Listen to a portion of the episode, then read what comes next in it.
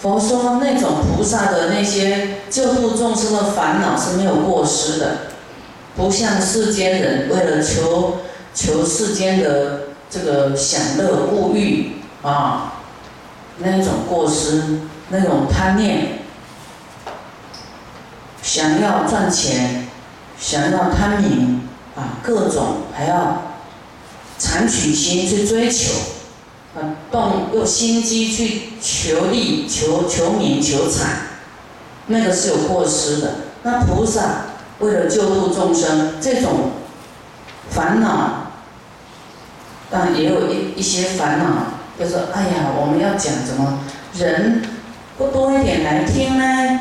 这种烦恼是没有过失的，是因为有感触，说众生怎么说没有福报，没有这种善根来听。这种念头是没有过失的啊，所以我们要这种正念啊，到畜生道，它跟一般畜生是不一样的啊，它还是仍然受着人间上面快乐啊，就是就是能够控制啊，不为一切所动摇啊，那种快乐又慈悲。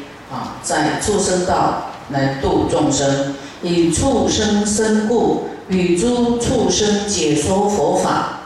啊，对畜生讲，啊，度无量百千的众生啊。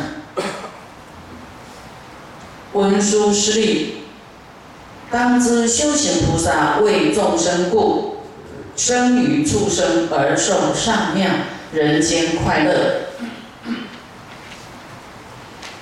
所以你只要有智慧，观自在，关照自己，你到哪一道你都没有痛苦，都能够啊享受。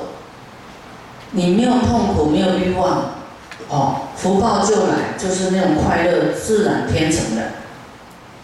你修越清净越放下，哦，不要那么积极想要贪求利益，贪。积极想想要贪求名望的话，自然未来世就不一样。你不用去赚钱，在生在富贵家干嘛？